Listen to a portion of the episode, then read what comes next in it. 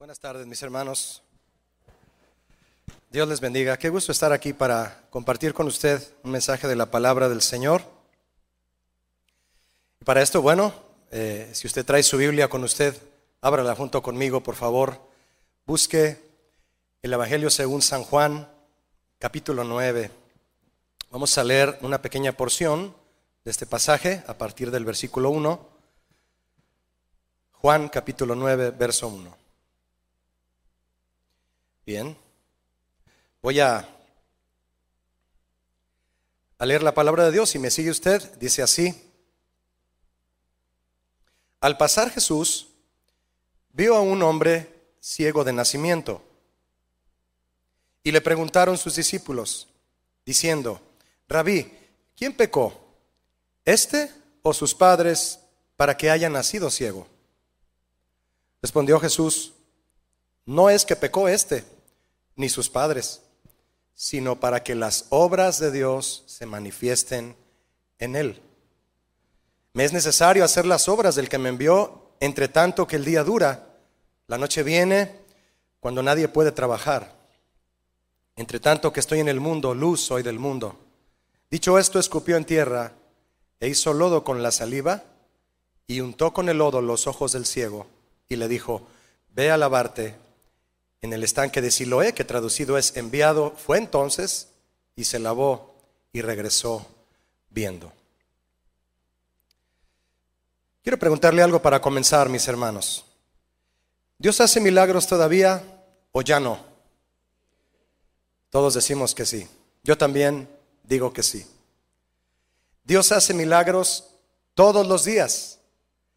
Ese es el tema que quiero compartir con usted el día de hoy. ¿A cuántos de ustedes aquí les gustaría recibir un milagro de Dios el día de hoy? Amén, todos. ¿Cuál es el milagro que a usted le gustaría recibir? Piénselo, piénselo.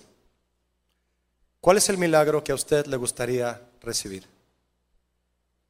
Hemos aprendido y estamos convencidos por la Biblia y por muchos testimonios, ¿verdad? Que hemos escuchado y hemos visto también que el Señor sigue haciendo milagros hasta el día de hoy. Muchos lo creen, otros lo dudan, pero lo que importa es lo que dice la Biblia respecto a quién es el Señor, nuestro Señor, quién es. Isaías escribió que Él es el Dios eterno y creador de todas las cosas. Sus atributos. Él es el Todopoderoso, Él es clemente, dice Salmo 116, él es justo y misericordioso también. ¿Cómo es Él? Su carácter. Él es fiel y verdadero, dice Juan. Y también Juan dice que Él es amor. Y en Hebreos dice que Él es el mismo. ¿Cuándo? Ayer, hoy y para cuándo? Y por los siglos. Por los siglos de los siglos Él no cambia. Por eso sabemos que si es el mismo ayer, hoy y siempre, él hace milagros hoy y siempre. ¿Cuántos dicen amén a esto? Este es nuestro Dios, mis hermanos, que nos ama, nos sana y nos salva. Dios de obras y proezas inigualables, escribió Moisés en Deuteronomio 3, obras y proezas inigualables. Y escribió en Éxodo también, terrible en maravillas, maravillosas hazañas y hacedor de prodigios. En Él confiamos, a Él solo adoramos y solo en Él esperamos, porque separados de Él, nada podemos hacer. Todo esto y más es el Señor, mis hermanos. Todo esto y más. Lo ha sido desde siempre y por siempre será. Si un milagro es un suceso extraordinario y maravilloso que provoca admiración, sorpresa, que no puede explicarse por las leyes naturales y que solo puede atribuírsele a la intervención de Dios, significa entonces que para todo aquel que cree en el poder inmutable de Dios, inmutable, los sucesos milagrosos están a la orden del día. ¿Cuántos saben de lo que estoy hablando? A la orden del día. Desde ver a un paralítico levantarse de su silla, a alguien sanar de cáncer, que lo hemos escuchado y lo creemos, hasta encontrar en tu bolsillo, por haber esperado en el Señor, el dinero que te faltaba para pagar la renta. ¿No es así? Dios hace milagros todos los días. Para todo aquel que cree, los sucesos milagrosos son un asunto cotidiano. Amén. Mire, buscando un poquito de información en internet, eh, curioso respecto a nuestro planeta, el planeta Tierra que ya nos lo estamos acabando, buscando información del planeta, eh, pude encontrar información eh, que aunque es sorprendente, de todos modos es una información que se limita a la poca capacidad que el hombre tiene para descubrir, comparada con el poder ilimitado que Dios tiene para crear. Imagina usted, mi hermano, el poder limitado que el hombre tiene para descubrir, comparado con el poder ilimitado que Dios tiene para crear. Es como un asquilín intentando descubrirlo todo en una panadería, ¿verdad? ¿Se imagina? Y el hombre anuncia lo poco que ha descubierto de la tierra. Y no la ha terminado de descubrir aún. Hay especies de animales que apenas empiezan a descubrir, ¿se imagina? El hombre anuncia lo poco que ha descubierto en la tierra, pero sin explicar. Yo no encontré una explicación de lo que le quiero compartir. Sin explicar cómo la tierra se sostiene a sí misma, o mejor dicho, quién la sostiene y le da movimiento. Eso es lo sorprendente para mí, simplemente en esta leve información de lo que Dios ha hecho y sigue haciendo. La tierra, en donde está el Ecuador, ahí en la pancita de la tierra, al centro, tiene una circunferencia de 40.077 kilómetros en el Ecuador. La tierra gira en su eje de rotación a una velocidad de 1.670 kilómetros por hora. A esa velocidad gira la tierra. Al mismo tiempo, se traslada en una órbita elíptica alrededor del Sol, recorriendo una distancia de 930 millones de kilómetros a una velocidad media de 107.28 kilómetros por hora. Este movimiento constante lo ha hecho durante 4.54 miles de millones de años, edad aproximada de la Tierra. Mientras la Luna alrededor de la Tierra gira a un kilómetro por segundo. Mis hermanos, vamos a comportarnos como niños. ¿Hay algún cable o vía sobre la cual la Tierra se apoya para girar con tal exactitud? ¿Sin salir de su trayectoria durante tanto tiempo? ¿Cómo? En, otra ocasión, en una ocasión mi hijo hizo un, proyecto de, del sistema solar y tuvo que sostener las bolitas de unicel con alambre para que pareciera que están flotando. ¿Quién sostiene a la Tierra para que esté girando en una órbita perfecta y exacta durante más de cuatro mil millones de años? Si dejara de girar por unos instantes sobre su eje, saldríamos disparados. Y si se saliera unos pocos grados de su traslación alrededor del Sol, moriríamos congelados o calcinados. No estamos ni en Mercurio, ni en Marte, ni en Júpiter, mi hermano, porque no podríamos vivir. Estamos en el lugar exacto donde Dios sabe que podemos vivir. ¿Por qué no se sale de su órbita? ¿Por qué no se sale de su rotación? ¿Por qué tanto tiempo y su giro y su traslación son exactos? ¿Por qué, mis hermanos, no salimos disparados? ¿Por qué no morimos congelados ni calcinados? Malaquías 3.6 dice por qué. Malaquías 3.6 lo dice. Dice así la palabra del Señor. Ahí está el por qué, mis hermanos. Porque yo, Jehová, ¿me ayuda a leerlo en voz alta? Más fuerte, por favor. No cambio. Por esto, hijos de Jacob, no habéis sido consumidos. Por eso porque Él no cambia, no hemos sido consumidos.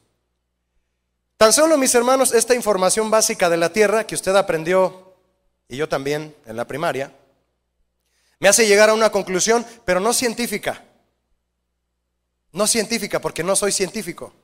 No intelectual, porque tampoco me la creo. Ni siquiera racional, sino a una conclusión por asombro y temor, nada más. Por puro asombro y temor, mi conclusión es que cada día que amanece es un milagro de Dios. ¿O no? Cada día que amanece es un milagro de Dios. Tal vez usted ah, ve cada día que amanece como otro día más para ir a trabajar, sin detenerse a pensar que el Señor, en el milagroso amanecer de cada día, Él nos da una nueva oportunidad de acercarnos humillados y agradecidos a Él por cada detalle espectacular con los que Él nos rodea y nos sostiene en nuestra vida cada día. ¿Sí o no? cada día. Jesús dijo, basta a cada día su propio mal. Y en ese cada día el Señor nos sostiene, porque el Señor hace milagros todos los días. Mire, quien no valora un día como un milagro de Dios, no verá ningún otro milagro de Dios durante todo ese día. No lo hará. Vaya conmigo si es tan amable al Salmo 19. Salmo 19, desde el verso 1. Mire lo que dice este hermoso canto de David. El dulce cantor de Israel le decía a Samuel, dulce compositor, ¿verdad? Salmo 19 dice, los cielos cuentan, ¿qué es cuentan? Uno, dos, tres, cuatro, no, hablan. Hablan la gloria de Dios y el firmamento anuncia la obra de sus manos. Un día le dice al otro, oye, ¿ya viste la grandeza de Dios? Y una noche le dice a la otra, ¿ya te diste cuenta de la sabiduría de Dios? Y dice David, tú no les entiendes. No hay lenguaje, dice el 3. No hay lenguaje ni palabras, ni es oída su voz. No, no les vas a entender así. Pero por toda la tierra, dice el 4, salió su voz. Hay un lenguaje que sí hablan. Y hasta el extremo del mundo sus palabras en ellos puso tabernáculo para el sol. Ahora vea con atención el 5 y el 6, mi hermano. Por favor. Mucha atención. Y este, ¿quién es este? El sol. Como esposo que sale de su tálamo, se alegra cual gigante para correr el camino, es decir, sale del oriente cada día y hace su recorrido. Por eso dice David, corre. Y dice, de un extremo de los cielos, dice el 6, es su salida y su curso hasta el término de ellos y nada hay que se esconda de su calor. ¿Qué encuentra usted en estos versos? Mire, no faltaría el astrónomo que dijera, David ignoraba que la que se mueve es la tierra, no el sol. ¿No? David está diciendo, el sol sale y se mueve y hace su recorrido. ¿Es el sol el que hace su recorrido? No. Es la tierra. Le pregunto, ¿David lo sabía? No. Pero él hace una poesía de lo que ve, de lo que Dios creó. Él simplemente se deslumbra, se asombra y lo adora por eso. Simplemente por lo que ve, por lo que Dios ha hecho. No faltará entonces el que diga, David ignoraba que era el sol el que se quedaba quieto, la tierra es la que se mueve. Bueno, todavía no nacía Galileo, ¿verdad? Mire mi hermano, si David lo ignoraba, ¿Qué importa? Porque para creer en la grandeza y el amor del Señor y adorarlo, él solamente levantaba sus ojos y veía y observaba la belleza de cada día. Y eso le bastaba a David para llenarse de fe y exaltar al Señor con sus cánticos. ¿Qué iba a saber de astronomía David? Pero se asombraba por lo que veía y eso le era, le bastaba para adorar al Señor. Tal vez tú tengas mucho conocimiento y de vez en cuando te dé por razonar las cuestiones que hay detrás de lo que Dios hace. ¿De verdad le dará resultado al hombre cuestionar lo que hay detrás de lo que Dios hace para entonces poder creer en Él y adorarlo y rendirse a Él? ¿Se necesitará eso? Mire, hablando de ignorancia, se dice, hay una, una cuestión que encontré aquí, muy conocida, se dice que en un lugar en Estados Unidos llamado la NASA, tienen un cartel colgado, usted sabe que este es el lugar en donde de manera más maravillosa hacen subir los artefactos al cielo más sorprendentes. Ellos saben volar. Se dice que en la NASA hay un cartel colgado con una, fotografía de un enjambre de abejas, donde se lee lo siguiente abajo del cartel. Dice, aerodinámicamente, el cuerpo de una abeja no está hecho para volar. Lo bueno es que la abeja no lo sabe. Las leyes de la física dicen que una abeja no puede volar, no debería volar. Un principio aerodinámico dice que la amplitud de sus alas es muy pequeña para conservar en vuelo su enorme cuerpo. El hombre, en sus leyes y razonamientos, dice, la abeja no puede volar, pero la abeja no sabe de física y aerodinámica ni de su lógica, ni razona nada de eso, y de todas formas, vuela. ¿Se imagina usted el día en que el Señor creó la abeja, la abejita ve su cuerpo ya creada por Dios, su pancita así y sus alitas así. Se mira a sí misma y voltea con el Señor y le dice, ¿en serio quieres que vuele? ¿En serio? Mírame, Señor. Mi cuerpo pesa diez o, o más veces que mis alas. Señor, por puro sentido común. Es obvio que no podré volar.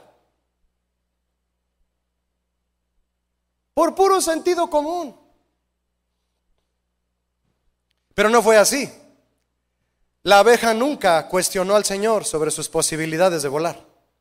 Nunca lo cuestionó. ¿No cree usted que los humanos deberíamos hacer lo mismo? Dejar de razonar y cuestionar el poder, la voluntad y la soberanía del Señor. El Señor creó a la abeja de tal forma que el hombre no puede explicar cómo vuela. Y a eso precisamente se le llama milagro. ¿O no, mis hermanos? A eso es a lo que se le llama milagro. Algo que Dios es capaz de hacer y que el hombre no puede explicar. Para que haya un testimonio de la grandeza de Dios, tiene que experimentarse un milagro. Pero Julio, yo nunca he visto a un paralítico levantarse, nunca he visto a un muerto salir de la tumba, nunca he visto a alguien de cáncer sanar, eh, no, cerca de cerca no. Bueno, tiene que haber un milagro para que haya un testimonio de la grandeza de Dios. Y para experimentar un milagro tiene que haber fe. Y la fe es la plataforma de todas las vivencias del cristiano. El justo debe vivir por fe, mis hermanos, dijo Habacuc. Y Pablo lo enseñaba a las iglesias, que el justo Debe vivir basado en la fe, en lo que no ve, en la certeza de lo que espera de Dios. En eso es en lo que debe vivir, no en lo que razona o quiere una explicación de ello. ¿Tiene usted algún testimonio que contar de algo que Dios haya hecho en usted? ¿Cuántos tienen un testimonio de Dios aquí, de un milagro? Muchos, tal vez no todos, pero muchos tenemos un testimonio que contar del Señor. ¿Sí? La abeja vuela de milagro todos los días. Así que si te pica una abeja, te picó un milagro. Quien no cree, no tendrá un milagro. Y quien no tiene un milagro, no tendrá un testimonio. Y quien no tiene un testimonio, no impactará a nadie. La abeja impacta a la NASA. Los genios del espacio, de enviar enormes moles de acero hasta la luna, hasta Marte. Y luego ven a la abeja y dicen, ¿cómo es posible? No hay explicación. Eso es un milagro. Todo lo que la Biblia me dice a mí, mi hermano, a mí, todo lo que encuentro en la palabra de Dios, que el Señor ha sido lo que Él es y será por siempre, sin cambiar nunca, como dice Malaquías, yo lo creo. ¿Cuántos lo creen aquí? Lo que dice la Biblia. Yo lo creo. Ah, sí y sin mayor explicación que simplemente leerla. No necesito ser astrónomo. Y lo sé por el amor, la fortaleza y la provisión que me ha dado durante más de 40 años desde el día en que Él se manifestó a mi vida. Y si yo estoy aquí, mi hermano, es por los milagros que Él ha hecho en mi vida hasta hoy. ¿Usted está aquí por los milagros que Dios ha hecho hasta hoy? Ah, sí. Yo también lo estoy aquí. Él ha sido mi salvador, mi consolador, mi proveedor, mi guía, mi fortaleza, mi sanador, mi esperanza y como dijo David, mi seguridad desde mi juventud. Yo tuve varios accidentes automovilísticos en un trabajo que tenía. Y después que me detenía a pensar cómo fue el accidente, yo dije, no me puedo detener a contárselos. Pero yo dije, ¿cómo es que estoy aquí? Y aquí estoy por los milagros que Dios ha hecho en mi vida. Aquí lo estoy. Mi hermano, nuestro Dios es todo eso y más. ¿Cuántos lo creen así? ¿Yo qué soy? Mi Dios es todo eso. Pero yo qué soy? ¿Qué somos? ¿Sabe qué somos? Salmo 103, 14. Salmo 103, 14. Para que usted y yo veamos lo que somos. Dice el rey David, somos polvo. Diga conmigo, soy polvo. Él es todopoderoso, omnisciente, majestuoso, eterno. Yo soy todos fuertes, somos polvo. Y aún así Él se acuerda de nosotros. Mire mi hermano, sin ser científico, llego a otra conclusión. Si soy polvo, ¿cómo podría yo asegurar, apoyándome en mi sentido común, que Dios ya no hace milagros? ¿Cómo puedo atreverme a comparar la voluntad eterna y soberana del Señor con mi sentido común de polvo? De polvo.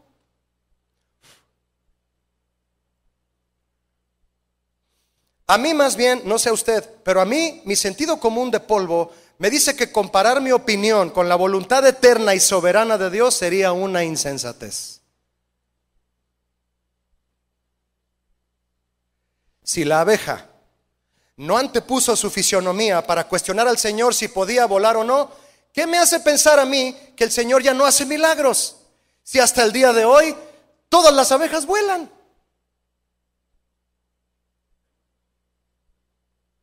Ah, el Señor hace milagros todos los días. Las abejas son, las abejas son sorprendentes. De hecho, son, son responsables de la tercera parte de la producción de alimentos en el mundo, ¿sabía usted? Pero hay una cosa que las abejas no pueden hacer. Una abeja no puede decir que sus alas son la razón por la que puede volar. No. Ella no puede decir yo puedo volar por estas alas tremendas, no lo puede decir. Y si la abeja pudiera razonar sensatamente, diría, cada día que me levanto a volar, soy un milagro de Dios. ¿Me estoy explicando? Cada día que me levanto a volar, con estas alas con las que no debería de volar, soy un milagro de Dios. ¿Cuántos aquí saben que si el día de hoy pudimos levantar el vuelo, no ha sido por nuestras propias alas? ¿Llegaste aquí por tus alas, mi hermano? ¿Cómo volaste hasta aquí? ¿Cómo vuelas todos los días? Tú y yo volamos de milagro, porque Dios nos sostiene todos los días. Si hoy estamos aquí levantando el vuelo hacia el cielo, ¿cuántos están volando hacia el cielo? Y un día literalmente, literalmente, la fuerza de gravedad no nos va a detener. Literalmente, nos vamos a levantar. Va a ser más sorprendente que el vuelo de una abeja. Verte a mi lado, volar hacia el cielo, a, encontrar a Jesús en las nubes. Otro milagro que nos espera. ¿Cuántos lo están esperando? Y si hoy estamos levantando aquí el vuelo hacia el cielo, es solo por la milagrosa e inexplicable misericordia del Señor. Significa entonces que si este cuerpo de muerte y polvo, este, Cristo lo ha convertido en su casa y en el templo de su Espíritu Santo, entonces cada mañana que pueda levantarme y mover mis frágiles alitas, debo decir, soy un milagro de Dios. Amén, mis hermanos. ¿Cuántos milagros de Dios hay aquí? Amén. Ya le vi las alitas. Y yo lo veo volar a usted. Aunque haya gente que diga que usted no puede volar, que usted no puede ser cristiano, que usted no puede cambiar, que usted no puede dejar el alcohol, que usted no puede dejar los vicios. No hay fuerza en el universo que lo haga a usted dejar de decir groserías. No, sí la hay. ¿Cuántos saben que sí la hay? Sí, porque si las abejas vuelan, yo puedo dejar los vicios. Yo puedo dejar de ser grosero. Yo puedo ver todos estos milagros en mi vida. Porque Dios los puede hacer en mí cada día. Yo, no sé usted, yo soy un milagro de Dios. Y si Dios hace milagros todos los días, aquí van a seguir llegando milagros cada domingo. Los que levantan la mano y dicen, yo vine por primera vez, el Señor es ahora el rey de mi vida, le sirvo a Él, le sigo a Él desde cuándo? Desde hace tres días. Un milagro de Dios. El Señor ha tocado mi vida durante el tiempo que eh, yo he sido cristiano, mis hermanos, a través de canciones. Ah, y una canción que recordé mientras eh, preparaba esto, es una canción que tiene cuatro palabras en el coro que me vino inmediatamente. Una canción que de los años 80, imagínense, una canción que por cierto a mi papá le gustaba después que se convirtió a Cristo, quien por cierto mi papá, cuando el Señor lo tocó después de haber sido un alcohólico, dejó el vicio tan milagrosamente como si jamás lo hubiera probado. Le daba asco probar cerveza ya. A ese grado fue el milagro en su vida. Y le gustaba cantar a él esta canción también. La canción decía, hay momentos cuando pienso, ¿qué has visto en mí, oh Señor? Yo no soy lo que esperas de mí. Pero cuando tu mano me das, me levanto y sano. Fui movido por el amor que sientes para mí. Yo, perdido en el mundo, me hallé, destinado a morir. Pero Cristo hizo un plan para mí y oyó mi llorar. Y en respuesta a la oración, cesó mi dolor y los días que vivo son para Él. Y el coro dice, soy un milagro, Señor. Soy un milagro, Señor, soy un milagro, Señor, solo por ti. Por el resto de mis días, yo te alabo, Señor, soy un milagro, Señor, solo por ti.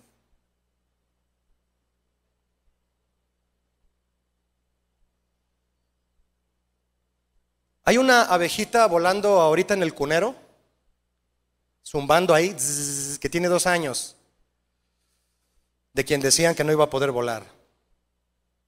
Es el hijo de unos amigos muy queridos de aquí de la iglesia. A su mamá, los médicos le dijeron, señora, usted es casi imposible que pudiera tener hijos.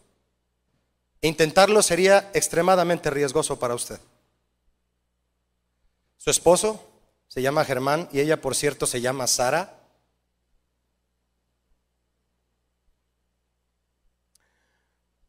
Diosidencia, ¿verdad? Adoptaron un niño hace algunos años. Adoptaron un niño porque ella no podía tener bebés. A quien amaron mucho, pero que por cuestiones legales les fue quitado. No pudieron quedarse con el niño, les fue retirado por el gobierno. Y creo que usted puede imaginarse lo que eso duele, ¿no? Tener a un niño y creer que ya es tuyo, adoptado, y luego te lo quitan. ¿Se imagina lo que duele? Pero el Señor, que creó el cielo y la tierra y que evita cada día que se salga de su órbita, mientras le da el poder de volar a las abejas todos los días, quiso que Sara quedara embarazada y tener su bebé en plena pandemia del 2020. Y ahí está la abejita zumbando en el cunero. Tiene dos años, se llama Noé.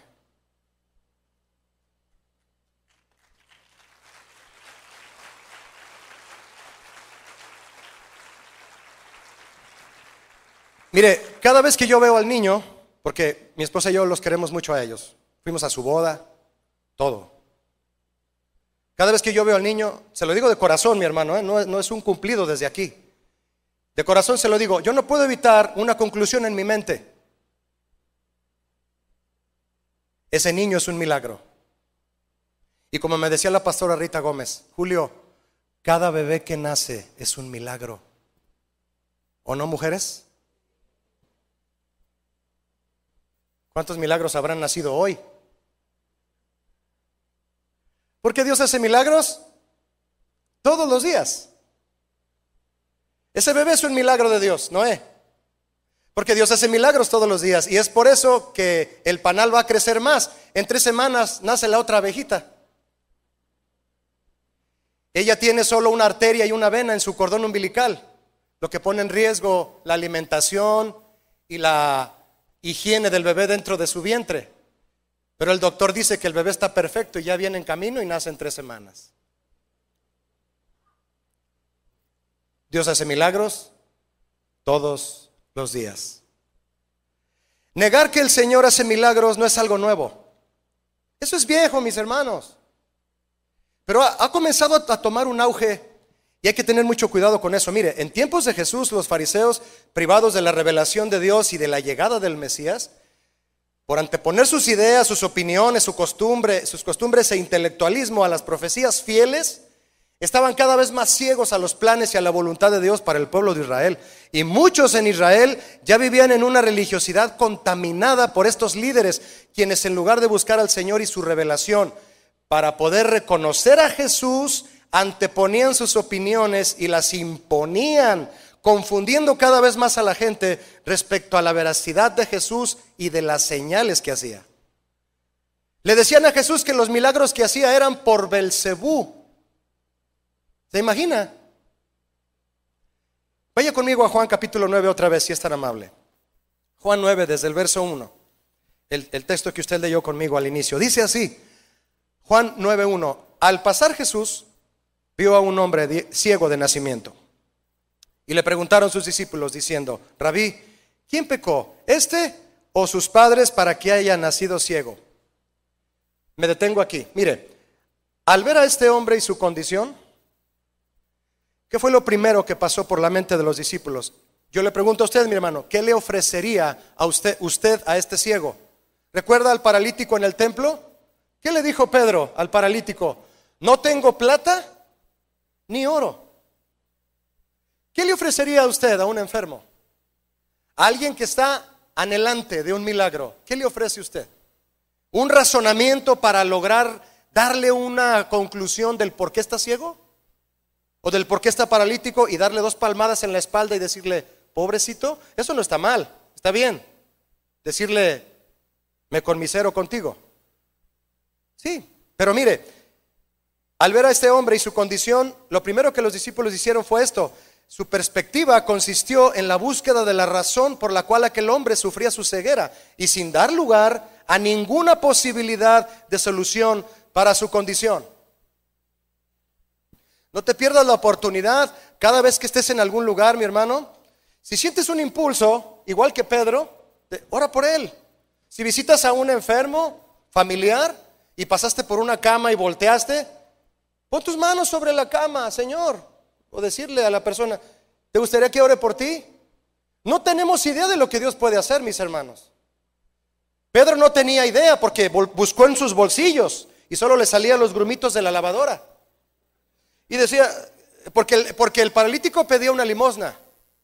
Tal vez el milagro que el paralítico esperaba cada día de rutina era tener para comer, pero jamás levantarse y danzar en la presencia de Dios por ser sanado.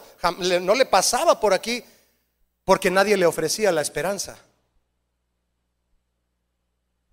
Pedro al darse cuenta que no tenía nada que darle y quería darle algo, le dijo, lo que tengo te doy. ¿Y qué le dio, a mis hermanos? Fue el conducto por el cual el milagro de Dios llegó a la vida de este hombre. Se paró danzando, brincando. Ah, y los fariseos decían, que era un farsante, como siempre, porque buscan conclusiones para saber si era un farsante que nada más se hacía pato para pedir limón en la puerta. Y era palero de Pedro. Pero usted y yo sabemos que no era palero de Pedro, ¿verdad que no? No, no estaba coludido con él. No. Quien abraza la idea de que el Señor ya no hace milagros, no le queda más que enfocarse en la razón natural de la condición humana. Así está, ni modo. Así es Él, ni modo. Así es mi esposo, ni modo. Así soy yo, ni modo. Te concentras en la razón natural de tu condición humana o de alguien que necesita un milagro de Dios. Pero una pregunta, mis hermanos, ¿somos nosotros los que decidimos si esta persona se quedará así o el Señor es quien lo decide? ¿Me responde, por favor? El Señor es quien lo decide. Tal vez tú, mi hermana, no creías que tu esposo se iba a convertir a Cristo. ¿Quién lo decidió? ¿Tú o tu esposo? Ninguno fue el Señor. Claro que hubo obediencia, pero el Señor manifestó su misericordia ahí. Y en obediencia vino la interacción por la fe en Dios y eso produjo el milagro. ¿Son las leyes humanas las que deciden que la abeja vuele o el Señor que la creó? ¿Quiénes se, quienes se resignan y se enfocan solo en buscar la razón natural de la condición de una persona y dudan o niegan que un milagro puede suceder, no solo se privan de ver milagros, pierden la fe por la que, por la que se recibe la salvación, por cierto, y pierden la oportunidad de ser instrumentos milagrosos del poder de Dios. Verso 3, si me acompaña, de Juan 9, verso 3. Respondió Jesús, no es que pecó este. No, no busquen razonamientos, no busquen explicaciones, no busquen culpables. Eres así por tu padre, ¿verdad? Eres así por tu madre, ¿verdad? Jesús no busca eso, mis hermanos. A Él no le importa nuestro pasado. No le importan nuestros genes. No es que pecó este ni sus padres, genes. Enfermedad congénita, no me importa. Hago volar a una abeja. O sea, sino para que las obras de Dios se manifiesten en él. ¿Ya pensó en el milagro que usted quiere en su vida, mi hermano? Jesús dice, no es la razón lo que importa, ni el buscar una explicación. Lo que importa es el propósito que Dios tiene en una situación en la que al hombre le es imposible dar una solución. Y esas son las situaciones que el Señor elige en su soberanía para realizar sus milagros, porque es cuando Él quiere, ¿eh? por cierto, afirmando. Jesús dijo en Lucas 18, 27, lo que es imposible para los hombres es posible para Dios. Punto. Vaya conmigo al verso 6 de Juan 9. Continuamos un poquito en este texto. Verso 6 de Juan 9. Dicho esto, Jesús escupió en tierra e hizo lodo con la saliva y untó con el lodo los ojos del ciego. Y le dijo, ve a lavarte en el estanque de Siloé, que traducido es enviado. Fue entonces este hombre ciego, con la cara llena de lodo, y se lavó. ¿Y cómo regresó? ¿Me ayuda? Viendo. El Señor, por su gracia, permite, mis hermanos, que sus milagros ocurran a través de una interacción con aquellos que desean recibirlos. Una interacción. Tú me muestras tu fe y tu obediencia y yo me encargo de lo imposible. Tú me muestras tu fe y tu obediencia y yo me encargo de lo imposible. No razones, no cuestiones, solo créeme y obedéceme. Y yo me encargo de lo imposible. Tú solo extiende la vara, Moisés. Es todo lo que te pido. Solo toca el agua del Mar Rojo. Tú muestra tu fe y tu obediencia, yo me encargo de lo imposible y no cuestiones mis métodos, porque por eso se llama milagro. Aquel ciego con la cara llena de lodo, trastabillando en el camino y muy probablemente para muchos haciendo el ridículo, en cada paso que dio hasta llegar al estanque, entregó toda su fe y su obediencia. Claro, quería un milagro. Pero hay gente que no quiere ni siquiera eso, mis hermanos. No, no, no, no. Hay gente que se siente, eh, no les gusta hacer el ridículo. No les gusta entrar a una iglesia donde creen que es ridículo entrar. A muchos usted y yo les parecemos ridículos, solo porque creemos. Solamente por eso. A muchos tu fe y la mía les parece ridícula. Tal vez tú eres de los que, ¿cómo me voy a dejar embarrar lodo en la cara? ¿Cómo voy a hacer el ridículo durante más de dos kilómetros? Todos riéndose de mí. Ahí es donde entra la obediencia por la fe. Mi hermano, el cristiano que comience a afirmar que Dios ya no hace milagros, le abrirá grandes grietas a su fe. Y sin fe, ¿qué bases tendrás para obedecer a Dios? ¿Sabes qué? Quien no obedece a Dios es porque no tiene fe. Porque la obediencia a Dios es impulsada por la fe en Dios. ¿Cómo vas a obedecer a alguien en quien no confías? ¿Cómo? Yo no me explico cómo vas a obedecer a alguien en quien no confías. Por eso la fe y la obediencia van de la mano en interacción con el poder de Dios para recibir lo imposible, recibir un milagro. Amén, mis hermanos. Mire, de inmediato, un punto al que quiero llegar con usted, de inmediato, las personas que sabían que era ciego comenzaron a cuestionarlo, de inmediato. En el verso 10 de Juan 9 empezaron las, las cuestiones, los cuestionamientos, y le dijeron en Juan 9:10, ¿cómo te fueron abiertos los ojos? Ahora, note usted la explicación sencilla de este, de este hombre. Sencilla. Él no podía investigar cómo es que ese lodo milagroso, el lodo milagroso, las astillas de la cruz de Cristo, el agua de no sé dónde. Él no, no, podía explicar cómo es que el lodo había sido milagroso. ¿Qué tenía el lodo? Ah, es que tiene barro y tiene y ya empezamos a sacar cuestionamientos y a confiar en otras cosas que no son el poder de Dios. Mi hermano, ese lodo era representativo. Era una representación del método divino para ver si el hombre tenía fe y obediencia. Te voy a pintar la cara para que te veas un poco raro. Los cristianos a veces nos vemos raros, solamente por creer. Le dices a tu compañero de trabajo que te pregunta, ¿y tú cómo le haces para llevar ya 20 años de casado? ¿Cómo que cómo le hago? Pues yo obedezco la Biblia, amo a mi esposa, no tengo ojos para otra mujer, es, la mujer de mi vida, yo lo amo a él y por eso me, esfuerzo por tratarla a ella como ella merece. Los dos somos unidos, tratamos a nuestros hijos y se me han ido 20 años como si nada. ¿De veras tenemos 20 años, mi amor? Sí.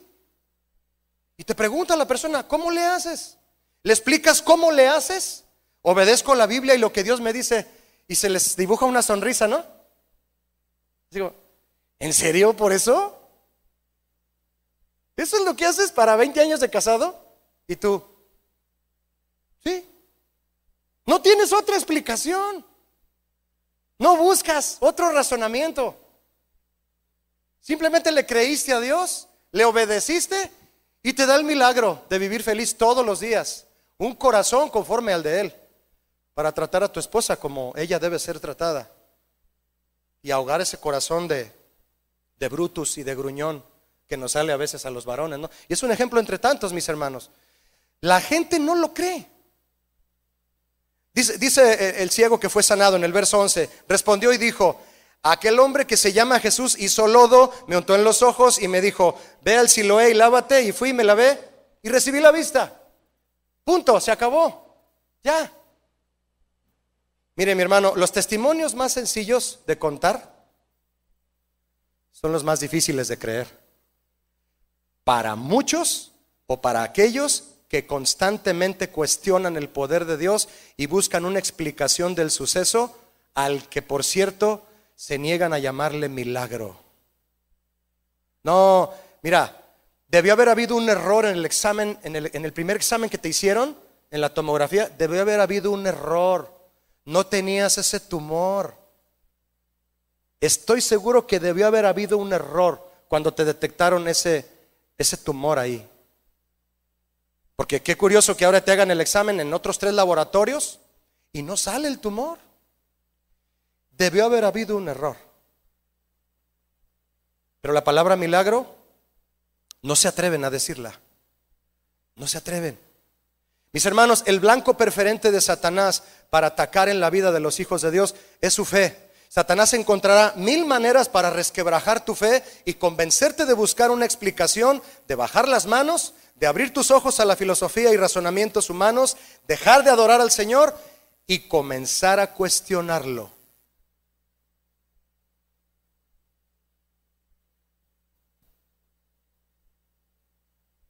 La pregunta es, ¿vas a perseverar en tu fe hasta el fin? Dice alguna hermana, sí. Los fariseos algunos judíos, como los que empezaron ahí a interrogar a este, a este hombre, y otros incrédulos interrogaron a este ciego sanado de forma insistente, mis hermanos. Así como muchos maestros lo hacen hoy con nuestros hijos en la escuela, ¿cierto o no? Mire, los maestros de hoy ya no les quieren enseñar a nuestros hijos, les quieren imponer, ¿sí o no? Insisten a ese grado. Insisten. Un amigo que tengo que se llama David Guevara, el pastor de Houston, una vez me dijo, no, Julio, yo en la escuela Tenía un maestro que nos hablaba de la evolución y de Darwin. Y una vez nos dijo, créanlo o no, venimos del chango. Y David se paró y le dijo, usted viene del chango, maestro, yo no. ¿Se imagina? Usted viene del chango, yo no. Tenía cara de chango el maestro, yo creo. Nuestros maestros les insisten a nuestros hijos hoy. Ya no solo les quieren enseñar, quieren imponerles. Y es triste, mi hermano, que esto también ya esté ocurriendo en algunas iglesias. Se cambia la doctrina de la fe en Dios por la imposición de la ideología humana. Ya no es la soberanía, la soberanía de Dios, ya es el sentido común humano. En los versos siguientes le preguntaban cosas como a este hombre sanado, no lo vamos a leer todo, le preguntaban cosas como, usted lo puede leer más de cinco o seis veces, le decían, dinos de nuevo, de nuevo, no te creemos, a ver, a ver, a ver, a ver, dinos de nuevo quién te sanó y cómo lo hizo por ahí por el verso 15. En otro verso, ¿qué dices tú del que te abrió los ojos? En otro verso, no te creemos. Llama a tus padres para preguntarles si realmente era ciego de nacimiento. En otro verso, y otra vez le preguntaron, ¿qué te hizo y cómo te abrió los ojos? ¿Y qué cree usted que respondía el hombre? Lo mismo, como cuatro o cinco veces en todo el capítulo. Lo mismo, respondió lo mismo. ¿Tú, respondes lo mismo cada vez que te preguntan lo mismo? ¿Estás convencido, mi hermano, o ya te desconvencieron de tus convicciones? La otra vez estaba hablando con un papá que me decía, Julio, mi hijo ya vino conmigo y con mi esposa a decirnos que él está dudando de la existencia de Dios y las materias en la preparatoria lo están acaparando y se está juntando con un grupo ateo. Un joven de 18, 19 años que busca explicaciones de la existencia de un Dios que él no ha visto, que no ha visto ningún milagro de él. ¿Se imagina? Mis hermanos, cuestionar, dudar, dejar de creer y negar los milagros de Dios es una aseveración delicada y peligrosa más de lo que usted y yo nos imaginamos. ¿eh? No es cualquier cosa decir, yo no creo en los milagros. Sí creo en Dios, pero no en los milagros. No es cualquier cosa eso. Eh, por favor, piénselo. Porque es prácticamente equivalente a cuestionar, dudar y dejar de creer en Dios mismo. Eso, a eso equivale. Prácticamente. Vea conmigo si es tan amable el verso 28 de Juan 9. Yo le había dicho que esto de negar los milagros de Dios no es nuevo. Y le injuriaron y le dijeron, los fariseos, mire que le dijeron, tú eres su discípulo de Jesús, tú andas con él. ¿Cuántos andan con Jesús aquí? Tú eres su discípulo, pero nosotros, nosotros somos de otra estirpe. Nosotros tenemos años estudiando la ley. Nosotros tenemos mucho conocimiento. Hay mucha gente, hay mucha gente intelectual entre nosotros. No me vengas con que fuiste sanado. Eso Dios ya no lo hace. Y ese hombre que dices que lo hizo es un farsante y un pecador. No, mi hermano. Dice, tú eres su discípulo, pero nosotros discípulos de Moisés somos. O sea que Moisés es más grande que Jesús. Eso es lo que provoca mi ideología sobre la soberanía de Dios, mi hermano. Nosotros sabemos que Dios ha hablado a Moisés, pero respecto a ese, ¿quién es ese? Jesús. no sabemos de dónde sea. Ahí está la razón por la cual no creen en los milagros, porque no conocen a Jesús. Cuando tú veas a alguien que no cree en milagros y te diga, sí creo en Dios, pero esos milagros, eso que dices, como que no. No, no, no le des vueltas, mi hermano. No conoce a Dios. Así que si tú me dices, Julio, yo dudo de cosas extraordinarias, no, pues no conoces a Dios, punto. Esa es la conclusión sencilla. ¿No crees en los milagros? No conoces a Dios. Punto, conclusión. Estás en grave peligro de perderte. Si no crees en las hazañas maravillosas del Señor que hace todos los días, no sabemos de dónde sea. No tenían ni la menor idea quién era Jesús. Y, delante de ellos las abejas zumbaban pasando y hasta se las espantaban y decían, las abejas no vuelan y los enjambres alrededor de los fariseos volando. Y ellos, las abejas no vuelan. ¿Ah, no? ¿Ok?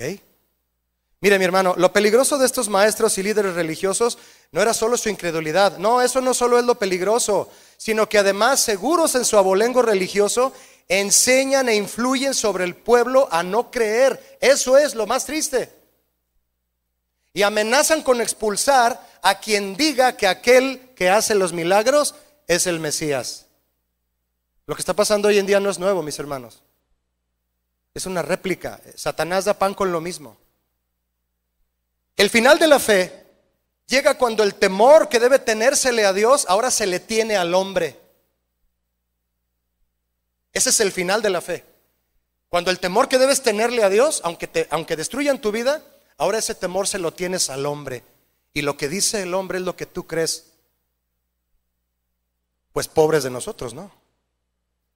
¿Recuerda usted el consejo del pastor Chuy la semana pasada? Se lo recuerdo, y a mí también. El que no quiera creer en los milagros de Dios, guárdese su incredulidad, pero no contamine ni sea piedra de tropiezo a quienes sí tienen una fe ciega en el Señor. ¿Cuántos tienen una fe ciega en el Señor? Si tú no crees en milagros, guárdate tu incredulidad y no hagas que los que sí creen en Él tropiecen los pequeños niñitos que quieren acercarse, no se los impidas. Dijo Jesús, no les impidan a los niños acercarse a mí. ¿eh? Y eso, mi hermano, no solo, se, no solo se refiere a los niños pequeños de edad, se refiere a quienes tienen el alma de un niño, que todos se lo creen. Si tú le dices a un niño de dos años, te inclinas a su altura y le dices así, viéndolo a los ojos, mañana te llevo a Disneylandia. ¿Te lo va a creer? Si Jesús viene y se inclina a tu altura y te dice, si crees en mí, mañana te vas conmigo al cielo. ¿Cuántos se lo creen? No de verdad. Porque somos como ese niño que corre con su papá y le dice, hay un señor acá afuera, mamá, que me acaba de decir que mañana me lleva a Disneylandia. Y la mamá, ay hijo, era una broma. Así hay, ¿verdad? Y luego le habla el tío a la mamá, oye, yo fui el que le dijo al niño, lo voy a llevar. ¿Más o menos me salió la alegoría o no? ¿Cuántos hay como esa mamá que le derriban la ilusión al niño? No, mi hijo, no escuches todo lo que te digan. Hasta el día que estés en Disney, ese día, yo te creo, como Tomás. Hasta ese día. Hasta ese día. Los fariseos declararon que Jesús era farsante y pecador y a ese grado llegan hoy quienes dejan de creer en la misericordia de Dios. Porque dejar de creer en los milagros de Dios es dejar de creer que la misericordia de Dios es para siempre. Verso 24, ¿me acompaña? Entonces él respondió y dijo, si es pecador, Jesús, ese hombre que me sanó, yo no lo sé. No conocía muy bien a Jesús todavía. Hay gente que sana, se levantan de una enfermedad terminal, mi hermano, y no conocen a Jesús. ¿Conoce usted a alguien que haya sanado de algo maravillosamente, pero su alma no, es, no va al cielo? Sí los hay. Se olvidan del Señor, como los nueve leprosos. Jesús sanó a diez leprosos, solo uno regresó a agradecerle. Solo uno de los diez leprosos regresó a agradecerle y solo a ese leproso Jesús le dijo, vete, tu fe te ha salvado. A todos los sanó, pero solo a él lo salvó. Todos sanaron. Solo uno fue salvo. Si es pecador, no lo sé. Una cosa sé. No soy astrónomo. No sé si el sol es el que se mueve o la tierra. No sé si las abejas, no sé cómo vuelan las abejas, pero sí se las veo que vuelan. No sé nada de eso. No sé cómo se hace un plano arquitectónico de un edificio. No sé cálculo aritmético o geometría analítica. No sé nada de eso. Solo sé una cosa. No me jacto de nada. Solo de una cosa me glorío. Que yo antes era ciego y ahora puedo ver. Que yo antes trataba a mi esposa terrible y ahora sé que ella es un vaso frágil. Ahora solo sé que mis hijos son una corona en mi vida y ahora los debo, los trato bien. Eso es lo único que sé, que yo era un alcohólico y ya no puedo oler el alcohol. Es lo único que sé. Te enfocas, mi hermano, en lo que Dios es capaz de hacer. Y en eso, eso es lo que llena tu vida y eso es lo que te impulsa a adorarle. Amén o no amén. Una cosa sé, que habiendo yo sido ciego, ahora veo. No quieras averiguar, mi hermano, sacar de tu closet todo lo que has recopilado en cuanto a conocimiento.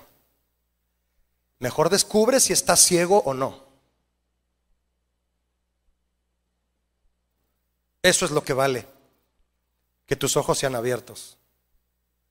¿Ya pensó usted en el milagro que desea recibir de Dios? Muchos están seguros de que hoy pueden ver habiendo estado ciegos. Pero si tú reconoces hoy que tu corazón no se inclina hacia la voluntad de Dios, reconoce tu ceguera para que Jesús te dé hoy el milagro. Jesús dijo, los que dicen que ven, más ciegos se van a quedar. Y los que reconocen que no ven, a ellos les voy a dar la vista. En ese mismo capítulo está. Reconoce tu ceguera para que Jesús te dé hoy el milagro y puedas ver si estás viviendo o no agradándole a Él. Dios hace milagros todos los días. Y hay un milagro, mi hermano, en particular que todos necesitamos de Dios. Ve conmigo si eres tan amable a Lucas 19. Lucas 19. Verso 5. ¿Quieres leerlo conmigo? Lucas 19, 5. Mira lo que dice. Tú vas a reconocer al personaje de esta historia. Cuando Jesús llegó a aquel lugar, mirando hacia arriba, le vio. ¿A quién vio? Le dijo, saqueo. Date prisa, desciende, porque hoy es necesario que pose yo en tu casa. ¿Te imaginas? Entonces él descendió a prisa y le recibió gozoso. Al ver esto, todos murmuraban. ¿Quiénes murmuraban? Los incrédulos. Diciendo que había entrado Jesús a posar con un hombre pecador. Entonces Saqueo, puesto en pie, dijo al Señor, He aquí, Señor, la mitad de mis bienes doy a los pobres, y si en algo he defraudado a alguno, le devuelvo cuadruplicado. Jesús le dijo, Hoy ha venido la salvación a esta casa, por cuanto él también es hijo de Abraham, porque el Hijo del Hombre vino a buscar y a salvar lo que se había perdido. El milagro que todos necesitamos. Mire mi hermano, en el verso 7 que usted leyó conmigo, Saqueo era, dice que Saqueo era conocido como un hombre pecador. ¿Cuántos pecadores hay aquí? Ah, no, levántala bien. Eso así. Pablo dijo que, que él era el primero, imagínese, de los pecadores. El adjetivo pecador con el que calificaron aquí a Saqueo es una carpeta comprimida que contiene el expediente de un sinnúmero de faltas, tranzas, robos, extorsiones, traiciones, ofensas y actos deliberados contra muchas personas que Saqueo cometió para hacerse rico. ¿Dónde habré escuchado eso? Bueno, sin omitir que todo lo que hacía ofendía al Señor. Le quiero hacer una pregunta mi hermano. Físicamente hablando, físicamente, Saqueo estaba enfermo. Dígamelo fuerte, por favor. No, no. ¿Tenía lepra? No. ¿Estaba paralítico? No. ¿Estaba ciego? No. ¿Estaba endemoniado? No. ¿Estaba muerto? No. Entonces, ¿necesitaba Saqueo un milagro o no?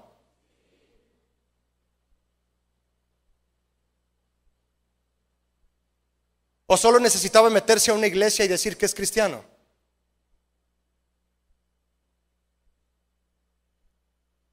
Eso cualquiera lo puede hacer.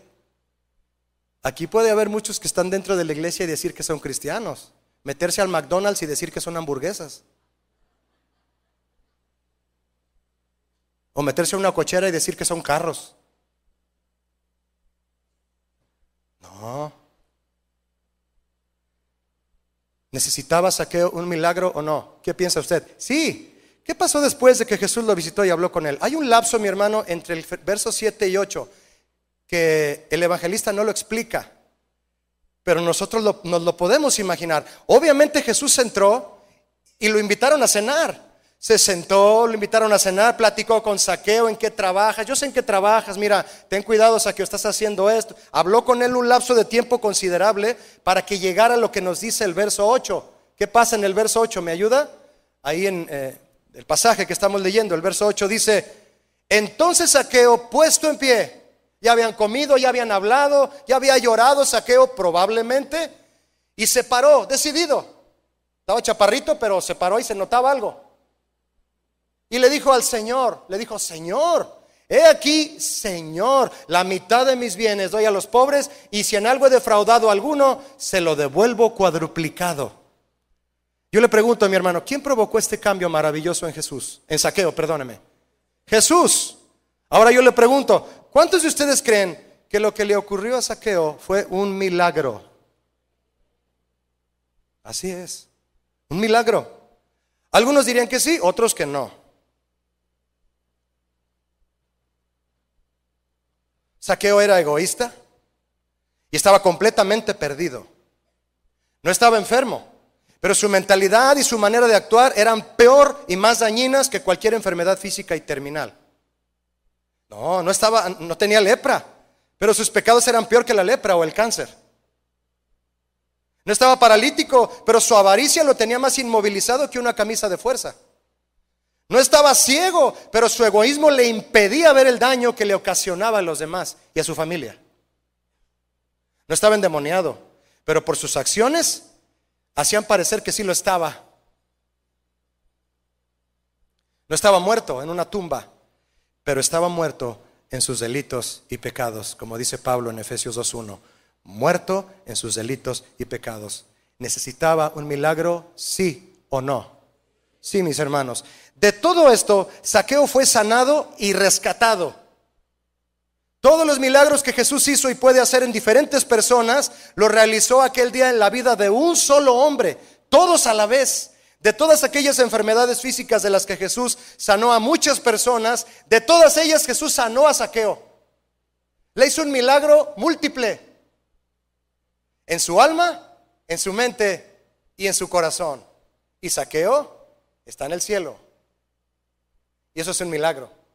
Después que Saqueo se levantó, mis hermanos, a vivir y a demostrar, porque no solo es vivir, es demostrar el milagro que Jesús hizo en él, Jesús le dijo en el verso 9, ¿quiere verlo conmigo?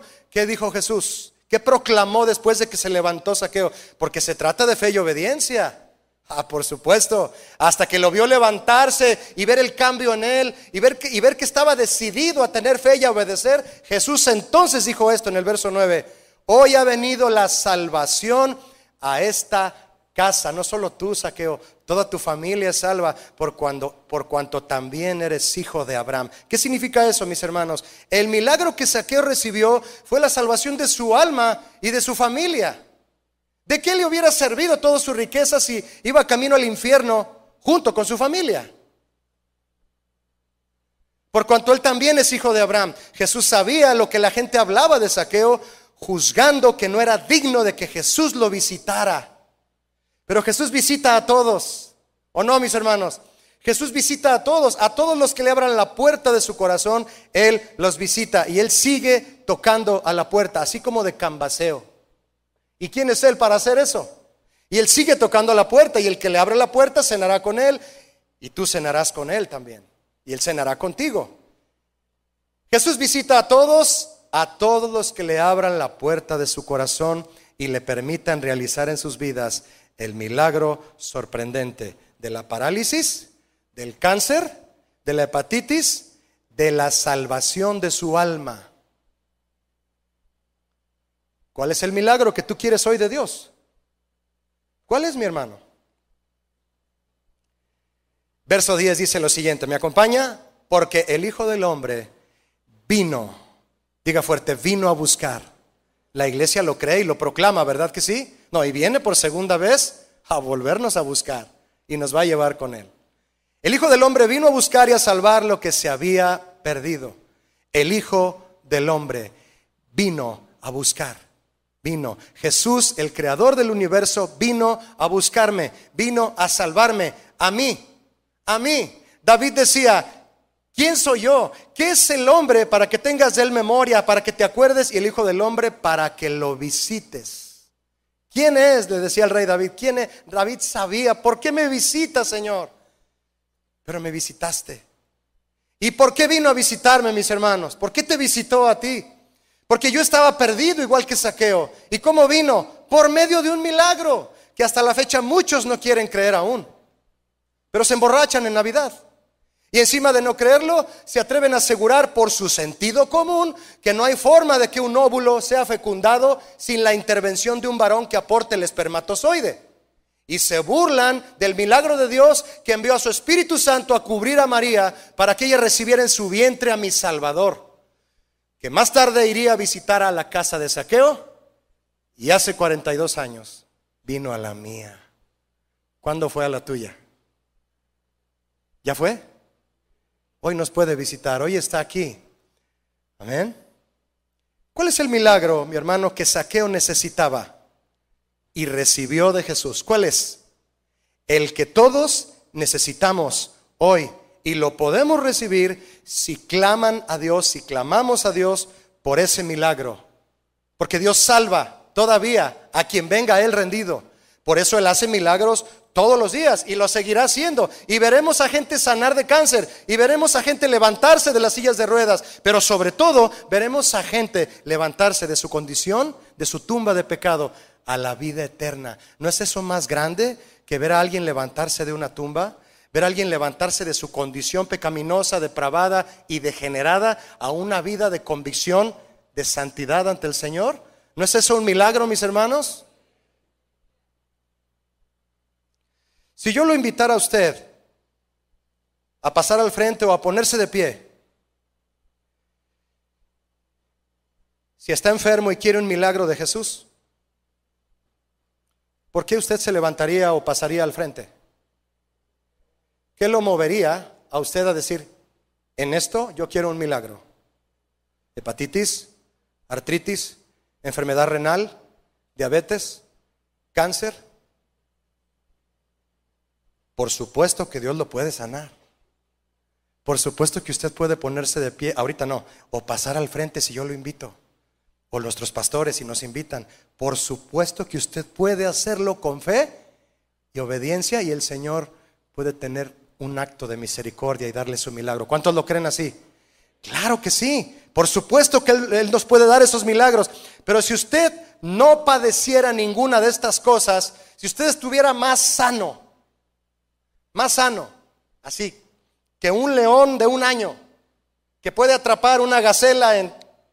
Si usted estuviera más sano que eso, si usted, si usted no padeciera ninguna de estas cosas, entonces usted no requiere de ningún milagro en su vida.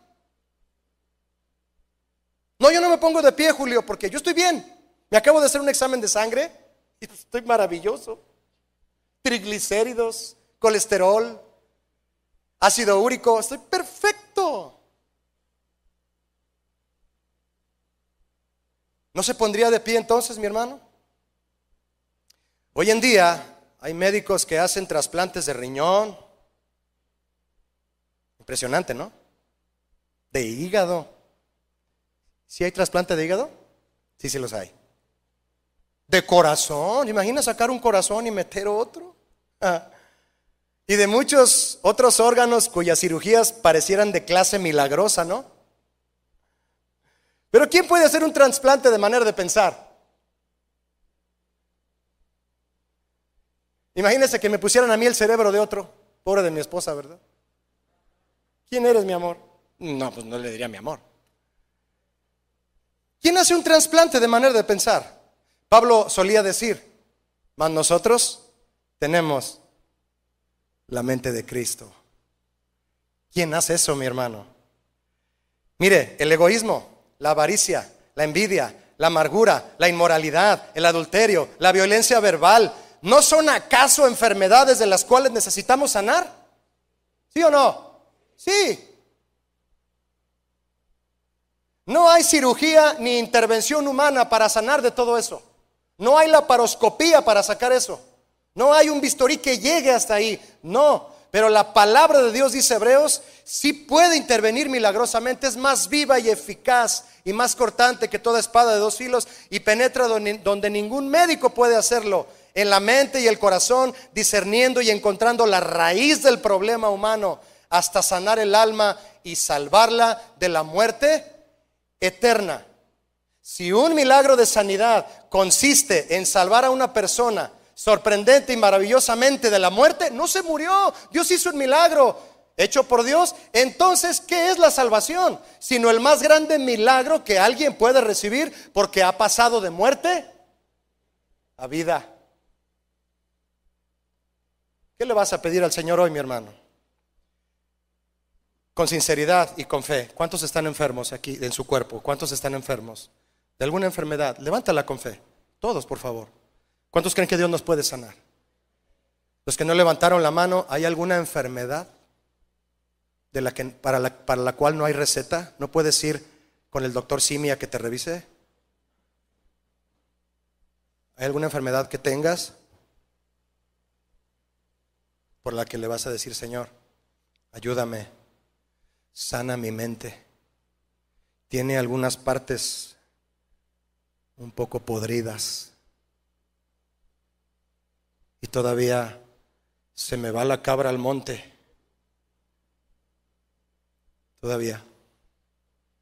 Sáname, Señor. ¿Recuerda que Jesús sanó a un lunático? Liberó a un endemoniado y cuando estaba sentado y en sus cabales, todo el mundo se asustó. Asusta a tu esposa cuando llegues a casa, varón. Asústala. Le abres la puerta del carro, la llevas a comer, le dices, perdóname mi amor, no te vuelvo a hablar así, te voy a tratar bien. Asústala.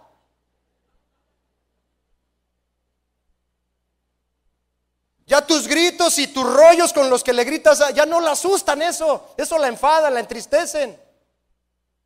Asústala con un buen trato. Llegaron los y vieron al, al endemoniado Gadareno libre y dijeron, ¿Qué pasó aquí? Fíjese nada más. La mamá, la mamá cuyo hijo era marihuano y ahora no lo es porque se convirtió a Cristo. Te prefiero ver marihuano que en esa iglesia. A ese grado llegan los incrédulos. A minimizar el poder de Dios, mi hermano, de una manera. Nada. No hay fe. Y si no hay fe, mi hermano, no solo habrá milagros, déjese de eso. Déjese que no haya milagros. No vas a ser salvo.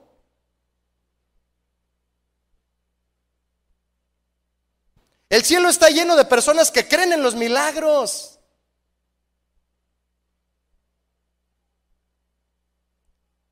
Y Dios hace milagros todos los días. Vamos a ponernos frente a un panal para que nos piquen las abejas, ¿verdad? Dicen que es bueno para el cutis para la piel, para que, así como Botox. Como te hincha todo, pues no se las arrugas. Así que ponte enfrente del panal, dile, Señor, estos animalitos, no sé cómo vuelan, no sé cómo haces un milagro, Señor, pero yo lo voy a recibir de ti. No sé si el sol es el que se mueve o la tierra, no me importa.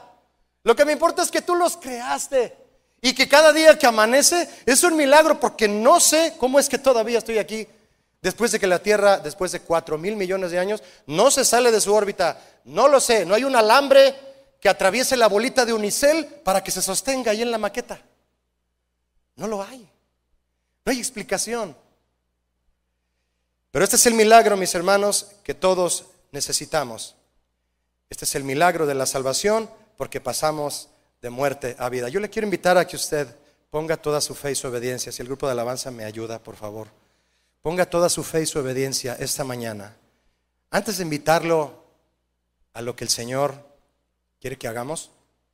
Cierre sus ojos, por favor. Mis amados pastores que están aquí, si pueden acompañarme y oramos por la gente que se ponga de pie diciendo, yo estoy enfermo. Tú te puedes poner de pie si estás enfermo, enfermo físicamente, mi hermano. Pero si hay una enfermedad en tu mente que dice, Señor, esto nadie me lo puede curar. Igual, es igual, es, es peor que el cáncer, estoy peor que saqueo.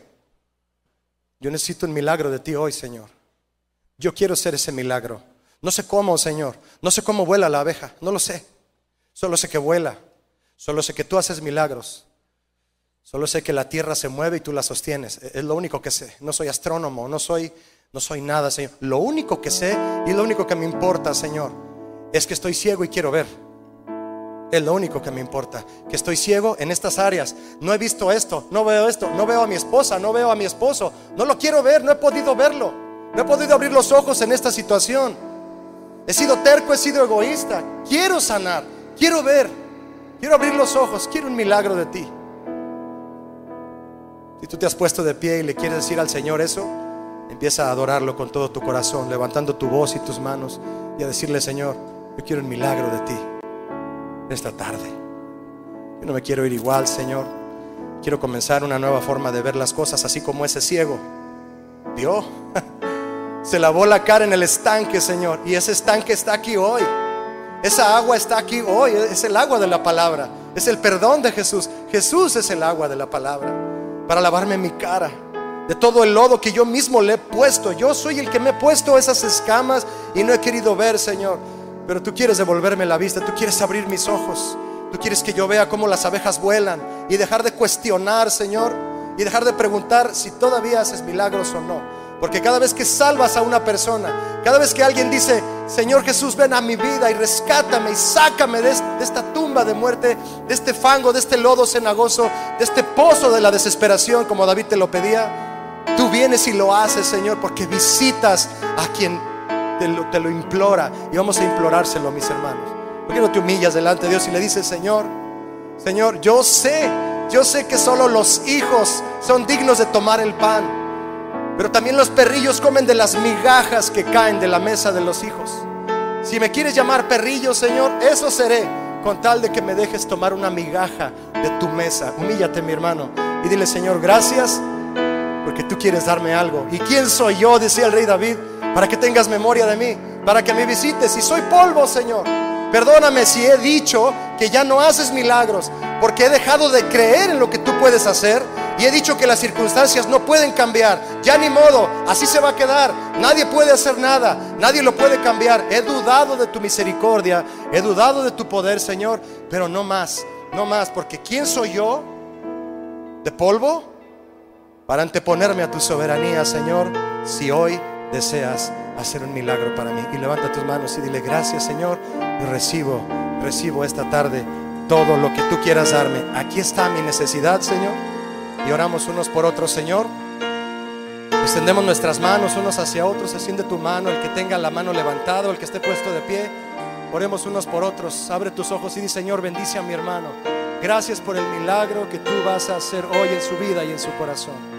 Si él había creído, Señor, que ya no hay maravillas que vienen de tu trono por tu gracia. Señor, ahora Él cree y al que cree todo le es posible. Y tú eres el mismo ayer, hoy y siempre, Señor. Y no cambias y porque no cambias, no hemos sido consumidos. Gracias, Señor, por hablarnos hoy y renovar nuestra fe, llevarnos a creer en lo que tú eres capaz de hacer. Gracias en el nombre de Cristo Jesús.